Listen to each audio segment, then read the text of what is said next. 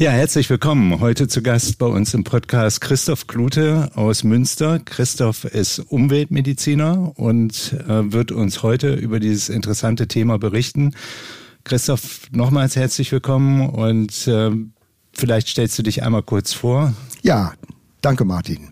Genau, ich bin Schmerztherapeut und sozusagen von Haus aus Anästhesist und habe dann in meinem schmerztherapeutischen Tun äh, zur Kenntnis nehmen müssen, dass ich viele chronische Schmerzbilder des Bewegungsapparates, aber auch Erschöpfungskrankheitsbilder, Fibromyalgie behandle, die eine umweltmedizinische Thematik mit sich bringen. Da helfen mir bestimmte Untersuchungstechniken, überhaupt äh, den Zusammenhang zu finden. Man muss aber sagen, dass ja, erschütternd viele chronische Schmerzpatienten eine Belastung mit kritischen Substanzen, die man zu den Umweltgiften zählt, aufweisen. Da sind äh, vor allen Dingen in erster Linie die toxischen Metalle zu nennen, die ja in unseren Körper eindringen über die Nahrungskette oder über Zahnmaterialien oder sonstige Expositionen, zum Beispiel metallhaltige Prothesen und die sich im Körper sozusagen an Schlüsselpositionen setzen, in denen normalerweise physiologische Metalle eine ganz definierte Funktion haben, Hilfsfunktionen in Enzymen. Und wenn diese ähm, körperfremden Xenobiotika, also nicht so in dieser Form im natürlichen Leben vorkommende Metalle dort sich in Eiweiße, Aminosäurenketten und so weiter einlagern, ändern diese entsprechende Eiweiße und Enzyme ihre Funktion. Also das heißt, ähm, dein Feld ist es, dich mit chemischen Belastungen zu beschäftigen, die aus unserer Umwelt heraus den Körper krank machen, kann man das so sagen, oder die ein Faktor sind? Und das ist die eine Frage. Und die zweite, äh, du hast eben berichtet von chronischen Schmerzpatienten. Also um was für Substanzen handelt sich das da? Da hast du ja eben schon so ein bisschen gesagt, Schwermetalle und so weiter. Aber vielleicht kannst du das nochmal genauer sagen. Und wie stehen die in Zusammenhang mit Schmerz? Genau, dadurch, dass sich zum Beispiel Schwermetalle, die aus einer ähnlichen chemischen Gruppe kommen wie die physiologischen Metalle wie Zink oder Kupfer an deren Stelle setzen in Eiweißketten, gibt es einfach Veränderungen im, im Stoffwechsel, im Erhaltungsstoffwechsel, im Regulationsstoffwechsel, oft auch im Hormonstoffwechsel, die natürlich nicht so krass sind, die nicht offen zutage liegen, sondern die über ihre subtile Störung an verschiedenen Orten diffuse Beschwerdebilder machen, wie Muskelverspannungen wie Muskelschmerzen, Gelenkschmerzen, Müdigkeit, Erschöpfung, Zunahme von Allergien, Entzündungsaktivierungen. So, und die Kunst ist es dann einfach herauszufinden aus diesen Konstellationen, was ist es denn? Sind es Metalle oder sind es äh, Kunststoffe oder sind es fettlösliche Substanzen wie Holzschutzmittel, mm, DDT oder äh, und die Kunst ist halt, den, den Nachweis zu führen, was ist es jetzt, und dann diese Substanzen irgendwie zu entfernen, aber auch insbesondere die Quellen auszumachen, über die sie vielleicht noch aktiv eindringen. Verstehe, verstehe. Du sagst also, ein Patient, der zum Beispiel hormonelle Störungen hat und hormonelle Disbalancen hat, der kann ursächlich auch ein Thema mit Schwermetallen oder anderen Umweltgiften haben, die die Balance dieser Hormone stören. Genau. Okay. Und kann man sagen, dass ähm, bei den Schmerzpatienten auch durch die Störung oder Inaktivierung von Enzymen, dadurch, dass die falschen, in Anführungsstrichen falschen Metalle oder Bindungspartner an diesen Enzymen sind, dass dadurch auch so chronische Entzündungen Vorschub geleistet wird, die dann auch zu dem Schmerz beitragen. Ist das so? Zumindest machen diese Metalle eine chronische Entzündungsaktivierung. Das heißt, der Körper wird in die Lage gebracht, auf jeden Stimulus mit einem etwas stärkeren Entzündungsreiz zu reagieren, als es der gesunde Körper hat. Ah, verstehe. Ja. Mhm. Wir sehen ja auch in Statistiken der letzten 20, 30 Jahre eine Zunahme chronischer entzündlicher Erkrankungen wie Rheumaerkrankungen, Diabetes, also Autoimmungenese, Multiple Sklerose und ähnliche. Mhm. Und es ist ziemlich klar, dass körpereigene Eiweiße, die ja eben dann Angriffsort des, der Autoimmunentzündung sind, oft eben durch das Einlagern von Schwermetallen ihre Antigenität, also vom Abwehrsystem unseres Körpers als fremd erkannt zu werden, erst dadurch erhalten. Verstehe. Und wie stellst du das fest? Du hast eben gesagt, die Kunst ist es, äh, was es ist und äh, wie man letztendlich davon ist ja auch abhängig, wie man damit umgeht. Äh, wie wird sowas gemacht? Wie wird diese Diagnose gestellt, dass sowas ein hm, Faktor ist? Das ist die große Kunst dabei, zu wissen, worum geht es dann. Bei Zahnmaterialien langt oft der Blick in den Mund und natürlich die Anamnese. Wichtig sind die Berufsanamnesen. Aber auch bestimmte Untersuchungsmethoden, Provokationsmethoden, um zum Beispiel Metalle in Körperflüssigkeiten nachzuweisen. Also im Blut ist es meist schwierig, intrazellulär ist schlecht zugänglich. In der Vollblutanalyse findet man so etwas für Aluminium, Quecksilber, Blei und so weiter. Aber diese hm, Messungen geben einem eigentlich niemals Auskunft darüber, wie hoch, wie ausgeprägt die Schwermetallbelastung ist. Es ist nur ein erster Hinweis. Also das heißt, man kann über eine Bestimmung der Blutspiegel vielleicht eine Idee kriegen, dass es eine Rolle spielen könnte, aber die Höhe des Wertes ist nicht aussagekräftig dafür, wie hoch die Belastung im Körper insgesamt ist.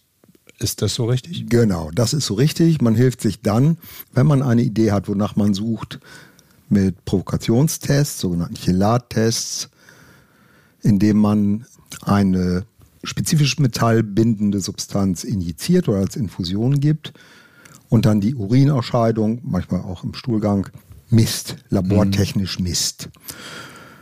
Und bei diesem Verfahren muss man aber eigentlich schon wissen, wonach man sucht, weil man je nach dem gesuchten Metall unterschiedlich bindende Chemikalien, Medikamente spritzen muss. Für, für diesen Provokationstest. Genau. Das heißt, die werden dann den Patienten verabreicht, diese, äh, diese Substanzen. Und dann schaut man im Urin nach, nach einer gewissen Zeit, was ist denn da jetzt rausgekommen aus dem Körper? Kann man das so vielleicht zusammenfassen? Und, genau. und, und dann sieht man eben in so einem, so einem Bandbreitentest, äh, was war drin. Genau, ein Mineralstoffprofil im Urin auf toxische Metalle oder auch physiologische Metalle. Und ähm, wenn dieser Test dann äh, eine relevante Belastung zutage fördert, also die Grenzwerte überschritten wird, dann kann man äh, so eine ausleitende Therapie durchführen, in aller Regel oder sehr oft eben mit exakt den Substanzen, mit denen man provoziert hat. Und dann kontrolliert man zum Beispiel nach fünf oder besser zehn solcher Infusionen oder Medikamentengaben noch einmal wieder den Blutspiegel, der dann mhm. auf eine erneute Provokation hin zutage kommt. Wenn dann immer noch toxische Substanzen ausgeschieden werden, wird man die Therapie verlängern. Oder man legt erstmal eine Pause ein und macht mhm. nach einer gewissen Zeit von sechs Monaten nochmal eine erneute Nachtestung. Und werden diese Ausleitungssubstanzen werden, werden die in Form von Infusionen gegeben oder, oder setzt du bei Patienten das auch in Form von Tabletten oder Kapseln ein oder kombinierst du beides? Wie, wie machst du das? Sowohl als auch. Ähm, es richtet sich nochmal nach der Art der Belastung, weil bestimmte ausleitende Substanzen wie zum Beispiel das EDTA als Kapsel- oder orale Zubereitung nicht wirklich zur Verfügung steht. Aber da gibt es Überlappungen mit oralen Medikamentenzubereitung wie DMSA, was auch gar nicht so schlecht Substanzen, die man mit EDTA nachweist, entgiftet. Das ist einfach Gegenstand von Ausbildung, von Wissen, welche Substanzen wofür benutzt werden. Es geht per Infusion, aber auch oral im Zweifelsfalle. Und man kann auch relativ niederschwellig ansetzen und einfach nur allgemein entgiftende Medikamente geben oder Zubereitungen wie etwa Glutathion, Infusionen. Mhm also ein körpereigenes Peptid, was unser Hauptentgiftungssystem darstellt eigentlich. Und das kann man eben auch, wenn man so will, bioidentisch von außen zuführen. Also das wäre dann die Strategie zu sagen, nicht ich ziehe das Gift da raus, sondern ich setze den, versetze den Körper in die Lage, das selbst dann auszuscheiden oder zu verbessert auszuscheiden. Genau. Also es gibt eine große Bandbreite in diesen Maßnahmen wir sind sozusagen mit dem Speziellen angefangen, die Ausleitung von Metallen, mit chelatbildenden Substanzen, aber ganz allgemein kann man sagen, das Stärken der körpereigenen Entgiftung oder das Unterstützen der körpereigenen Entgiftung mit eben diesen Substanzen wie Glutathion oder ACC ist einfach eine Basismaßnahme und vor allen Dingen auch letztendlich das einzige, was man medikamentös tun kann bei zum Beispiel fettlöslichen Substanzen wie Holzschutzmitteln oder DDT, deren Nachweis ungleich schwieriger, wenn nicht gar unmöglich ist in äh, Ausscheidungsprodukten. Hm. Das wäre meine nächste Frage gewesen. Mhm. Wir das, das Amalgamzeitalter, also zumindest in, im zahnärztlichen Bereich, neigt sich ja dem Ende zu. Werden ja zumindest in meiner Wahrnehmung kaum noch neue Amalgamfüllungen verbaut oder sehr wenig. Ähm, würdest du sagen, dass auch das Amalgam-Thema für dich als Umweltmediziner bei deinen Patienten damit seltener wird oder, oder ist Quecksilber nach wie vor so ein Spitzenreiter der, bei den toxischen Metallen, die du so diagnostizierst in deiner Praxis? Also Quecksilber ist immer noch ein dickes Thema. Die chronischen Schmerzpatienten sind ja doch äh, zum großen Anteil ältere Menschen. Und auffällig ist, dass eigentlich bei 95 Prozent meiner schmerztherapeutischen Klientel der Blick in den Mund bei der Erstuntersuchung eine große Bandbreite an allen möglichen Metalllegierungen offenbart, als ob nie irgendein Zahnarzt etwas von oralem Galvanismus gehört hätte. Und äh, alle diese Patienten haben eher multiple Füllungen, Überkronungen, Restaurationen aus, wie gesagt, eigentlich inkompatiblen Materialien, die eben dann verbleibende Amalgamfüllungen, vielleicht sind da noch ein, zwei da, umso lebhafter korrodieren lässt. Das Thema ist nach wie vor ein ganz wichtiges. Okay. Aber Quecksilber zum Beispiel tragen wir ja heutzutage, auch wenn wir keine Zahnfüllung haben, massiv ein über den Genuss von Seefisch und Meeresfrüchten, Muscheln, äh, die heutzutage nahezu ausnahmslos hoch belastet sind. Hm. Der Karpfen ist eigentlich der einzige Fisch, der keine Schwermetalle aufweist. Von daher ist eben das als so gesund und günstig gepriesene Verzehren von Fisch ein oder mehrmals wöchentlich eigentlich eine toxische Angelegenheit. Gilt das auch für Fischöl oder Fischölkapseln, so wie sie ja auch empfohlen werden äh, ja, als Herzschutz? Selbstverständlich. Äh, da muss man sehen, dass man auf Produkte zurückgreift, deren Chargen zumindest getestet sind auf den Gehalt von Schwermetallen. Und das macht sich dann immer im Preis bemerkbar. Mhm. Also äh, Sicherheit gibt es da nur zum Aufpreis. Mhm. Noch eine Frage, also zwei Fragen eigentlich. Ähm, du hast äh, vorhin gesagt oder eben gesagt, das Wort Galvanismus äh, benutzt. Kannst du das noch einmal kurz erklären, was du damit meinst genau. oder was das ist?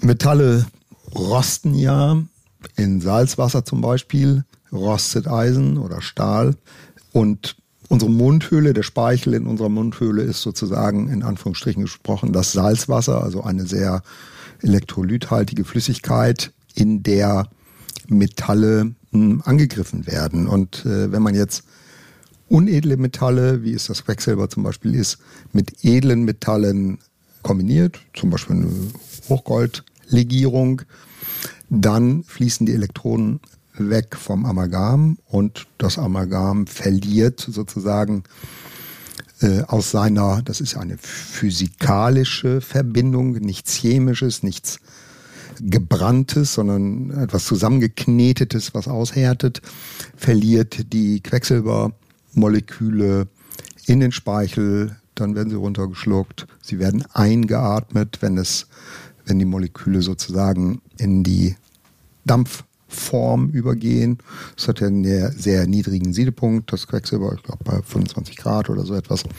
Dann wird es eingeatmet und dann atmen wir sozusagen direkt die toxischen Quecksilberdämpfe ein, über die Lunge ins Blut. Im Blut jetzt selber nach einer heftigen Exposition maximal 24 Stunden nachweisbar. Also die Bluttests sind diesbezüglich leer. Äh, allenfalls im Rahmen einer massiven Akutbelastung dann auch mit einer ganz zeitnahen Blutentnahme zu detektieren. Und äh, dann driftet dieses Quecksilber ab in die Filterorgane, Niere und Leber, Immunsystem und letztendlich ins Nervensystem, hm. wo wir es dann diagnostisch nicht mehr erreichen und auch therapeutisch nur schwer rauskriegen. Hm.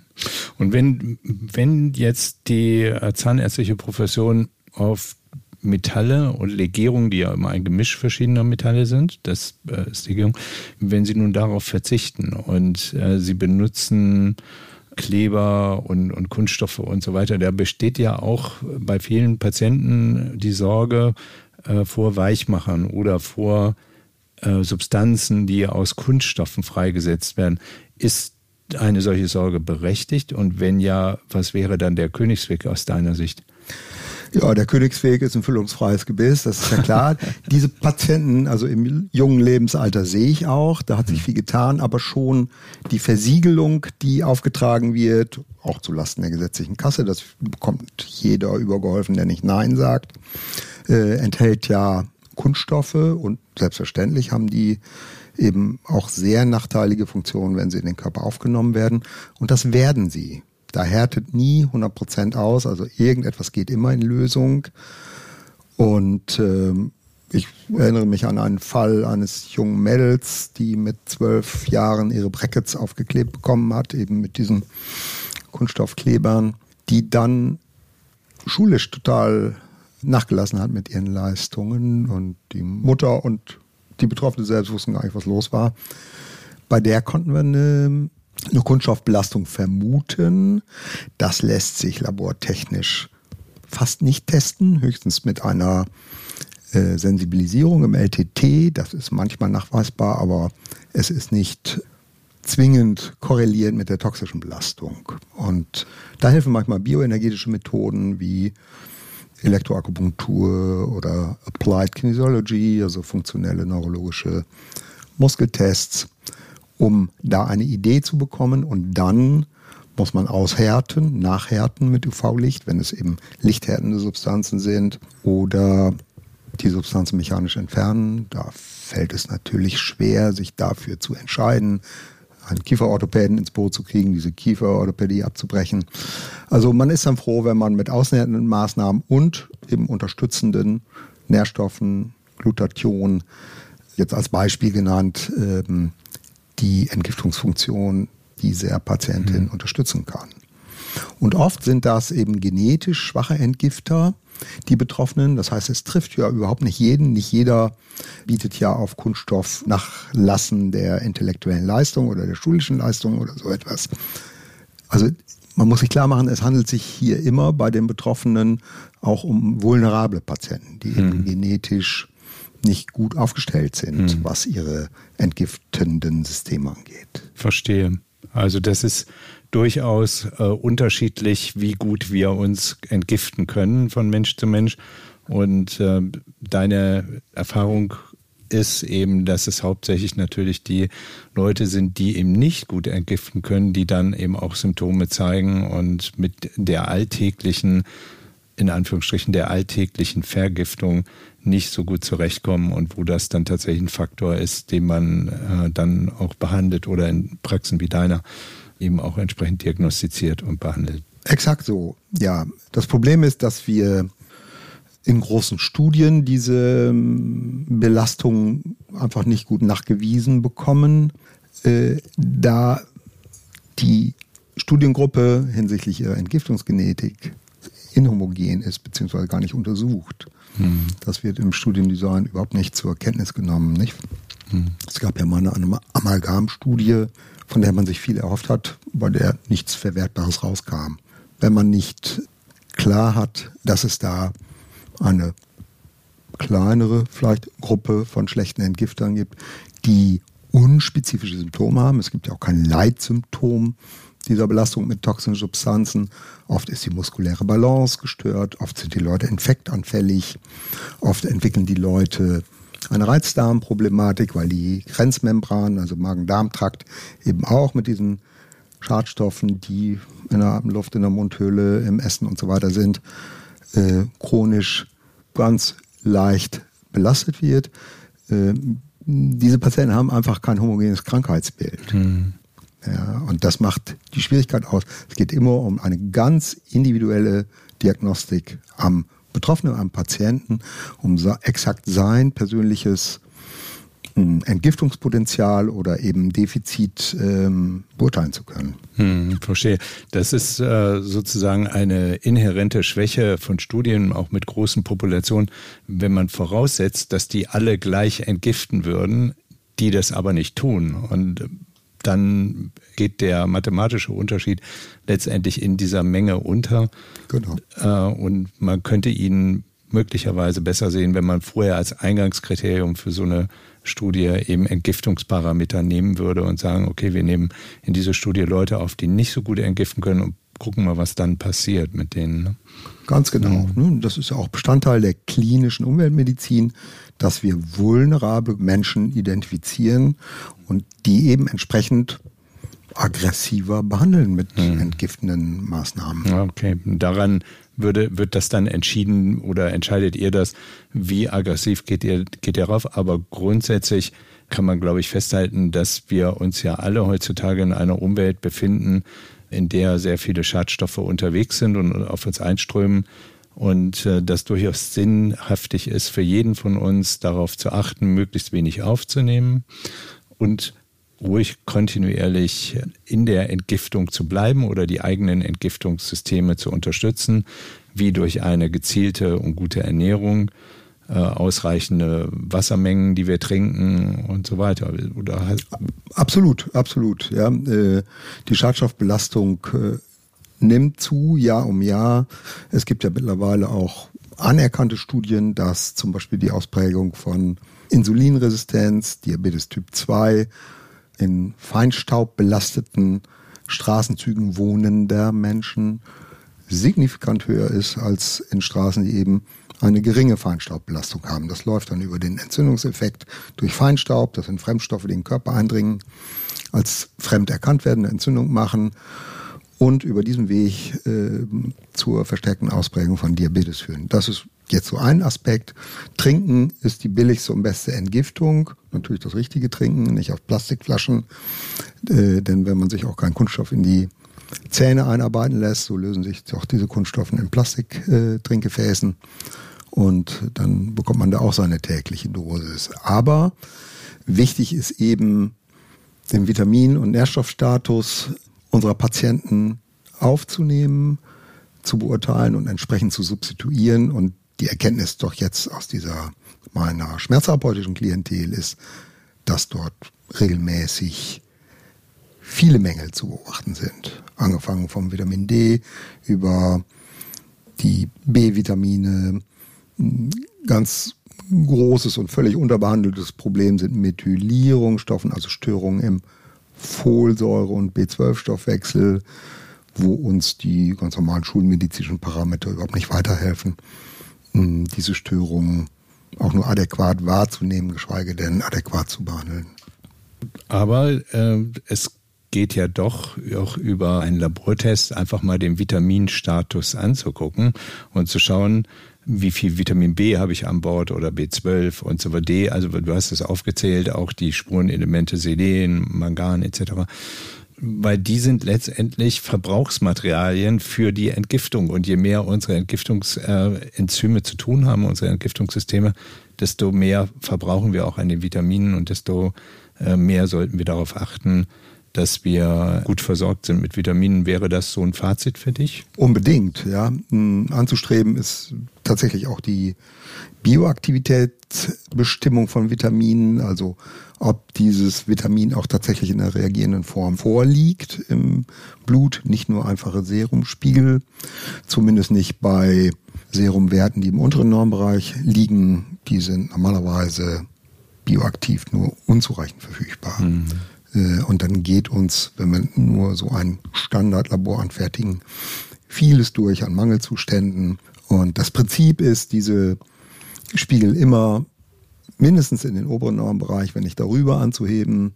Gerade bei den B-Vitaminen gibt es eigentlich keine toxischen Effekte, abgesehen von B6, was nicht ultra hoch dosiert werden sollte. Und dabei muss man dann noch wissen, dass B6 zur Glutathionbildung essentiell ist.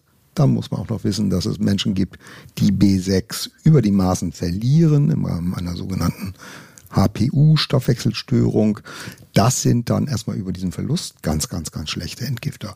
Und so ist das Thema endlos, äh, indem man weitere diagnostische Pfade beschreiten kann und muss, um die schlechten Entgifter zu erkennen und sie zu rekompensieren. Ja.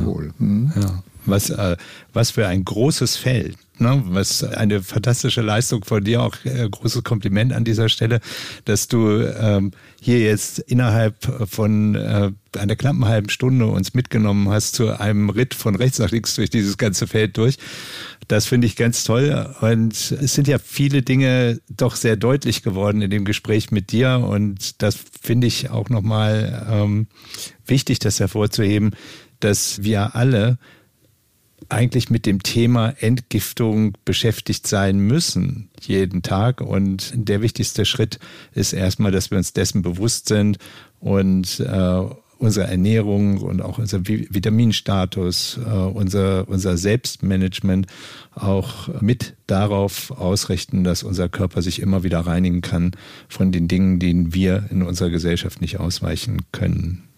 Unbedingt, das sehe ich auch so. So sauber wie möglich essen und trinken, Sport, Bewegung äh, riecht die Entgiftung an, ähm, aber eben auch sich gewahr zu werden, dass das, was als die sogenannte Standardernährung hier gilt und auch ähm, von den Mainstream-Medien so propagiert wird, nicht unbedingt wirklich Voraussetzung ist, um von diesen toxischen Belastungen frei zu bleiben. Ja, vor allen Dingen, wenn man in diese Gruppe der eher schlechteren Entgifter gehört, wird man darauf ähm, sensibler reagieren und auch mehr Zufuhr benötigen.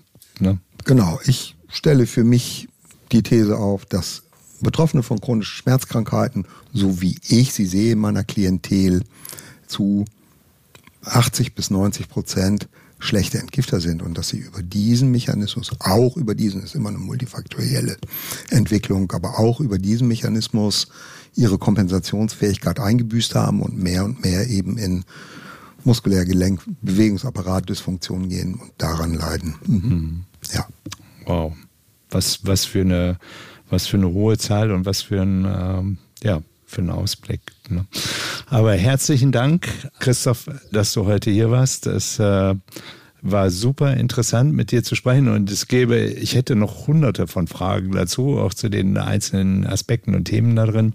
Und ich hoffe, dass wir das bald mal nachholen können äh, und äh, uns wieder zusammensetzen, um auch diese Fragen noch zu klären.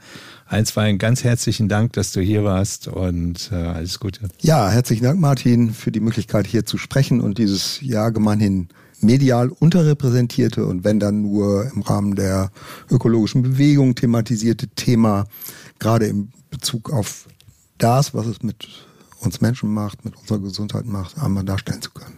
Ja, herzlich gerne. Vielen, vielen Dank. Danke dir.